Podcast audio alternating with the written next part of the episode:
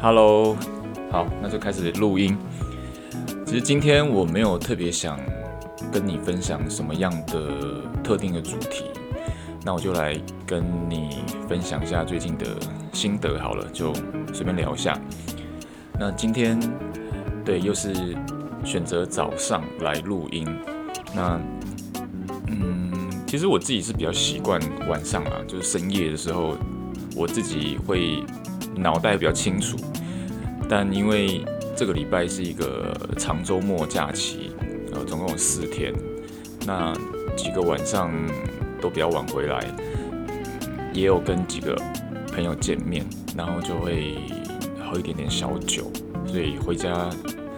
有时候就直接洗个澡，然后就就倒到床上，所以没有真的有一个时间让自己心情沉淀下来，然后来留言给你。那今天早上哦，其实我觉得我自己的习惯还不错，就是我现在都是早上，即便是放假，我还是会大概六点六点多起来，所以今天起得比较早，就想说，哎，对，就是我应该好好利用一下这个周末，然后来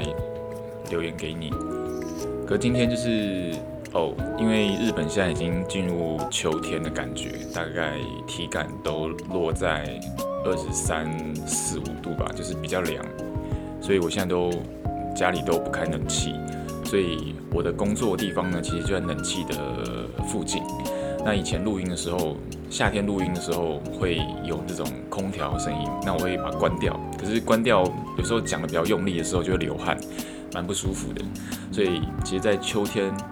开始录音啊，留言给你，我觉得会比较安静。但是呢，今天。我家楼下好像在施工，他们现在好像在吃早餐吧，不晓得，刚刚一阵一阵的，所以也许待会会有些声音出来。好，那因为是闲聊的一集嘛，所以其实我刚刚有大概想了一下，就是最近有发生什么事情。呃，最近其实我还蛮想跟你分享的是，我在东京这边有一个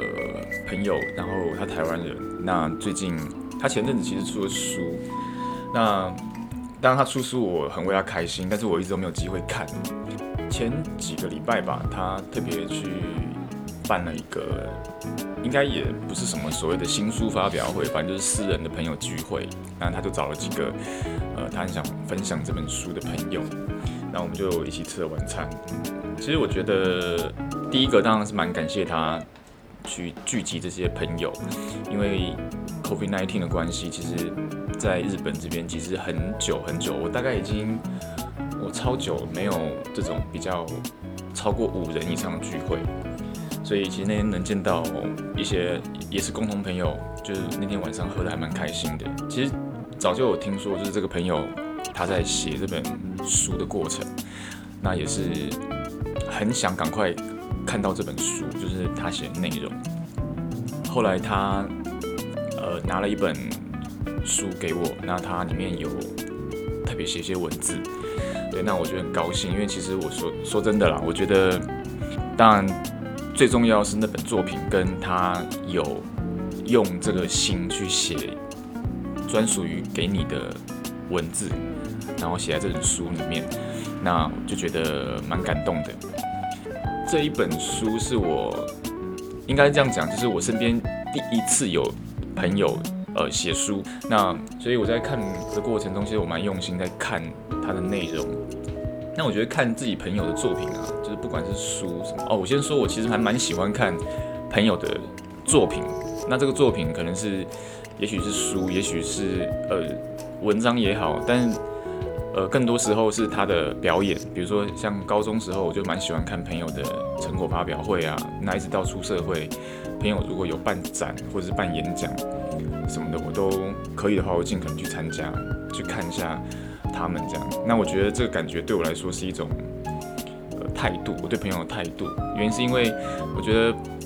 很多时刻我们跟朋友的交流都是在比较轻松。谈心啊，吃饭啊，然后或者是闲聊这样，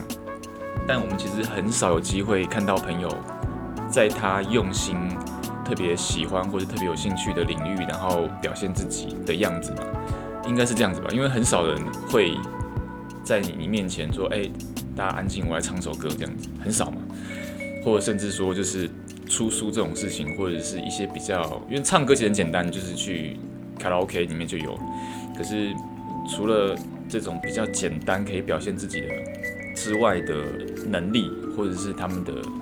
专长，就很难在平常就是可以感受得到。所以其实如果有特别有这种，比如说作品啊，或者是办展什么的，我都会去捧场去去看，然后去感受，嗯，他们的这个历程。所以其实看自己朋友的书的过程中，其实你原本就认识这个人，他在这个文字的组合过程中，你会感受到更认识这个朋友，然后会发现他以前在跟你见面闲聊，然后表达他自己的想法的时候，他其实是比较破碎的感觉。但是你看这本书，你就会感受到，诶，加上他之前跟你的互动。你就会把这个人认识得更完整。那因为我这朋友其实也是在世界各地移动经验非常丰富的一个女生。那其实她还非常非常年轻，她还没有三十岁，但是已经经历过好多国家。我现在数数不清，因为我是只有从台湾移动到日本。那现在因为工作的关系，可能会去中国啊这样子。所以对我来说，其实。光是移动到日本就已经花了很大的力量。我有时候会想说，当我离开这个国家的时候，我会有什么感受？那我记得那个时候大学我在高雄念书，然后我研究所是在台北。那我要离开高雄的时候，我记得跟那时候跟我的朋友就在毕业典礼后吧，我们还有一段时间会在学校，我们就。骑车，然后去好多好多地方，才发现啊，原来高雄我好多地方都没去过。那我这四年到底干嘛？从来就没有去好好认识高雄的一种惆怅感。因为你要离开了，那只能去做一些仪式性的告别，去跟那些常常照顾你的早餐店的阿姨呀，然后你常去吃的食堂的这些人。所以其实我可以很理解，当你要离开一个都市，然后前往下一个都市的那种感觉。那我在看这本书的时候，他特别在这个移动的这个时间点去描述他的心境，非常非常深刻，很能感同身受。那当然，一方面我很也很羡慕他，可以在不同的州吧，说亚洲之外，去体验不同的生活，然后最终他现在又回到了日本。其实我觉得看自己朋友的作品跟表演啊书的时候，就是特别能够。感受到这个朋友的魅力。我其实，在看这本书的过程中，也想了蛮多的。因为其实我身边有一些朋友，其实是曾经有留学过欧洲啊，然后不同就除了亚洲之外的地方。那对于欧美体系的生活跟朋友的交往啊，我都只能从电影或者是从朋友那边听。那因为我自己本身没有。这部分的朋友就是认识几个，但是没有那么熟，没有那么多。那有时候我的这些朋友跟我分享他在欧洲的生活，或者是在除了亚洲之外的国家的经验的时候，我其实很难去体会。然后我我确实觉得有一些文化的断层，因为我自己其实都一直在亚洲嘛。那我觉得因为这本书加上就是在。呃，COVID-19 的期间，其实我也试着让自己去接触一些欧美的文化，然后学习这方面的一些历史啊等等的东西。所以其实，嗯，在看这本书的过程中，就又能用一个不同的角度去了解说，哦，原来其实，在欧洲生活是这样子，然后它有它的故事，然后在不同国家其实都有不同的体会。那。就不会觉得，其实我一直以来也不会觉得说，好像日本就是一个可以待很久的地方。只是说，在看到一些不同观点的作品，甚至我朋友的一些想法的时候，你就会再次验证说，对，其实日本真是一个很文化很鲜明的国家，它有它的特色，也有它我自己觉得很不习惯的地方。这样，那其实我今天想跟你分享一句话，就是我哦，其实就是前前两天吧。我跟这个朋友晚餐了一次，这样就我就跟他分享说，诶，其实我看完这本书的感受是什么？然后，嗯，跟他说我很喜欢里面讲到一句话，想也想跟你分享一下。那这句话是这样，我念一下，他是说，当我们为自己创造理由，用自己的价值来判断决定的时候，才会彻底成为真正的自己。不在困难选择中提炼自我价值的人，终究会随波逐流。我觉得这本书其实，当然我我是很喜欢它整个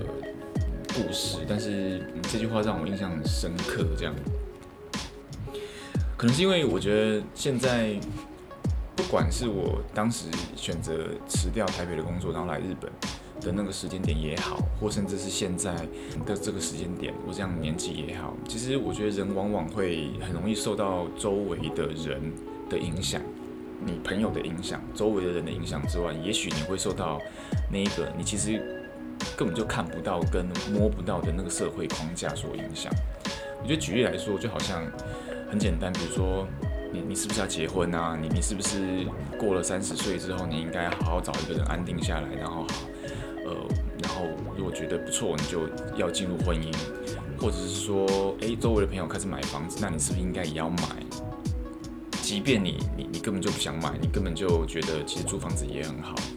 然后又或者是说，其实嗯，看到周围的朋友在转转职或者找工作，诶，你觉得，诶，你是不是自己觉得好像嗯，工作好像也不是那么顺利？那我是不是也来转一下职这样子？就我觉得人往往会。容易受到周围的那种影响啊，然后去做一些看起来好像是自己的决定。那我觉得就是这句话其实，让我感受很深。因为其实我最近其实在练习或者是在思考一件事情，就是怎么样可以走出自己的一个人生这这件事情。那其实我觉得以广义上来讲，其实自己，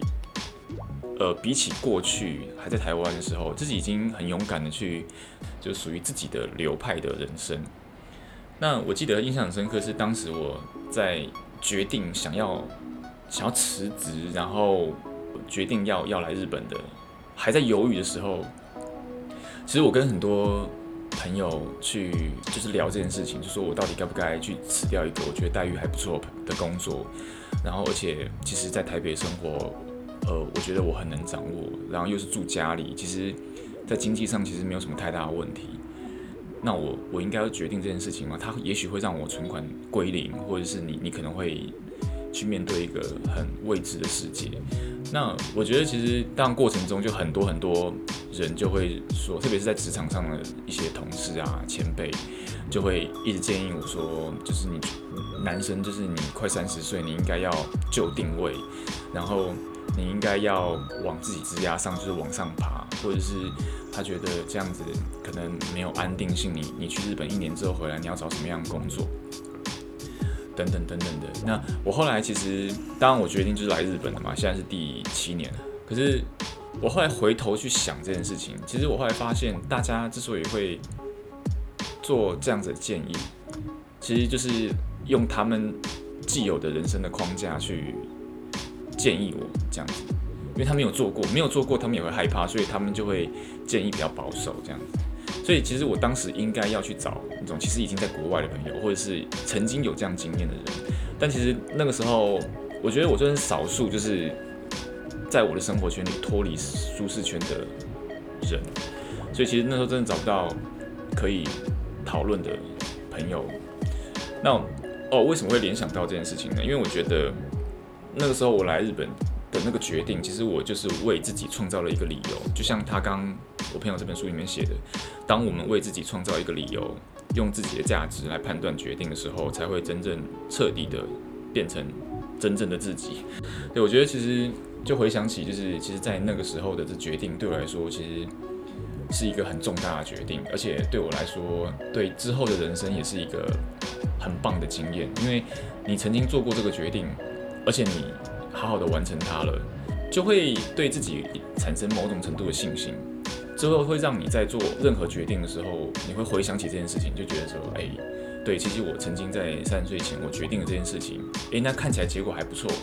所以我当我下一次遇到人生课题的时候，你就会更给自己信心，说，其实我应该要做那个，呃，大家曾经没做过的事情，或者是大家都一面倒。觉得说啊，你你不要去啊，你不要去，你不要做这件事情的时候，我觉得我反而会去思考，我是不是该去创造自己的理由，然后用自己的价值观来判断这个决定。人生其实是由那些很小的一个一个的决定累积而成的。选高中啊，然后填志愿大学啊，然后你要不要念研究所？你要去哪一家公司？然后你要不要出国？你要不要跟这个男生女生在一起？你要不要结婚？等等的，我觉得其实你最后人生的一个一个图像，其实是由这些小小的决定造成的。所以，其实我觉得每一个决定都很重要，就应该要好好的去了解自己真正喜欢是什么东西。那当然，我觉得你当然也要多阅读，或者是多去。跟不同的人请教啦，或者是你多花点时间去创造属于自己的经验，我觉得这个就很重要，因为这些东西都会成为你之后去下一个决定、去判断一件事情的一个很核心的能量吧。我我我这样解释，不晓得能不能有效传达给你，但是我觉得其实。在过往的这些经验，其实对于未来的这些决定都很重要。你下一个很好的决定，表示你其实是有这方面的经验的。但其实我觉得我们在下这个决定，或者是你觉得你想要做自己，独排众议，就是比如说大家都结婚，你不要结婚；那大家都买房子，你不要买房子；或者是诶，大家觉得这个业界其实没有展望，或者是这个业界其实好像太挑战了，但是你你你不这么认为的时候，我觉得其实这个。就是要考验你自己决定决下决定能力的时刻。那当下决定很重要，所以我觉得这个下这个决定的重点在于说，其实你其实，在人生早期已经给自己很多机会去挑战一些新的东西，然后或者是体验一些诶蛮少人去体验的事情。所以当你体验过之后，这些东西都会留在你的心中，成为你一个很重要的资产。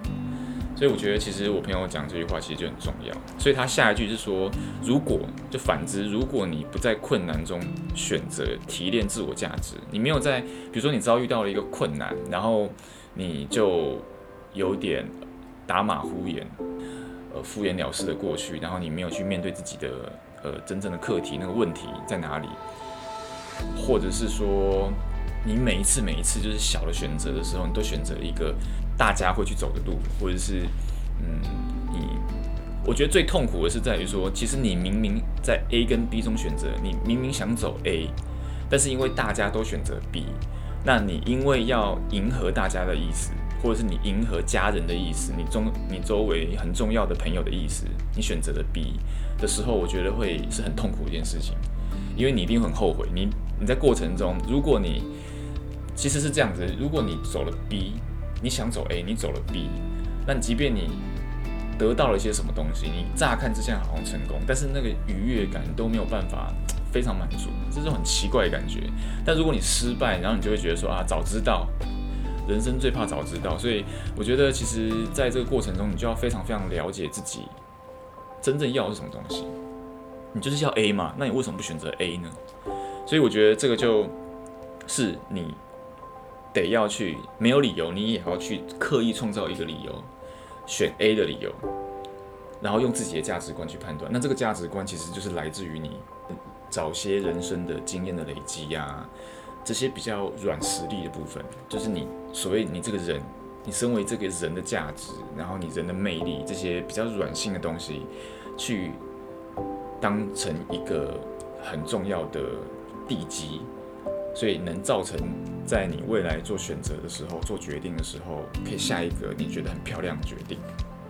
所以我觉得，就是当不在困难中选择提炼自我价值的人，终究会随波逐流。这个对，这个是我完全同意的，因为这就不是你，你你只是活出一个看看起来好像是一个社会框架下一个不错的成成品，但你真的开心吗？你你应该不会开心的。所以我觉得这句话就我很喜欢。我会把这句话打在我那个内容的下面，但是我还是想再朗读一次给你听。当我们为自己创造理由，用自己的价值来判断决定时，才会彻底成为真正的自己。不在困难中选择自我提炼价值的人，终究会随波逐流。对，我很喜欢这句话，所以，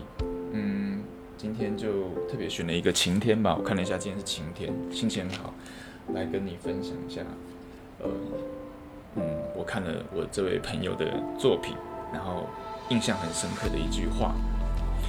好，那今天就先这样。我上上一集说我喉咙很痛嘛，其实我今天我也不知道为什么我喉咙开始痛。那所以今天就给你的留言到这边，希望你会喜欢今天的分享。我上一集其实收到不少朋友的回应。那如果你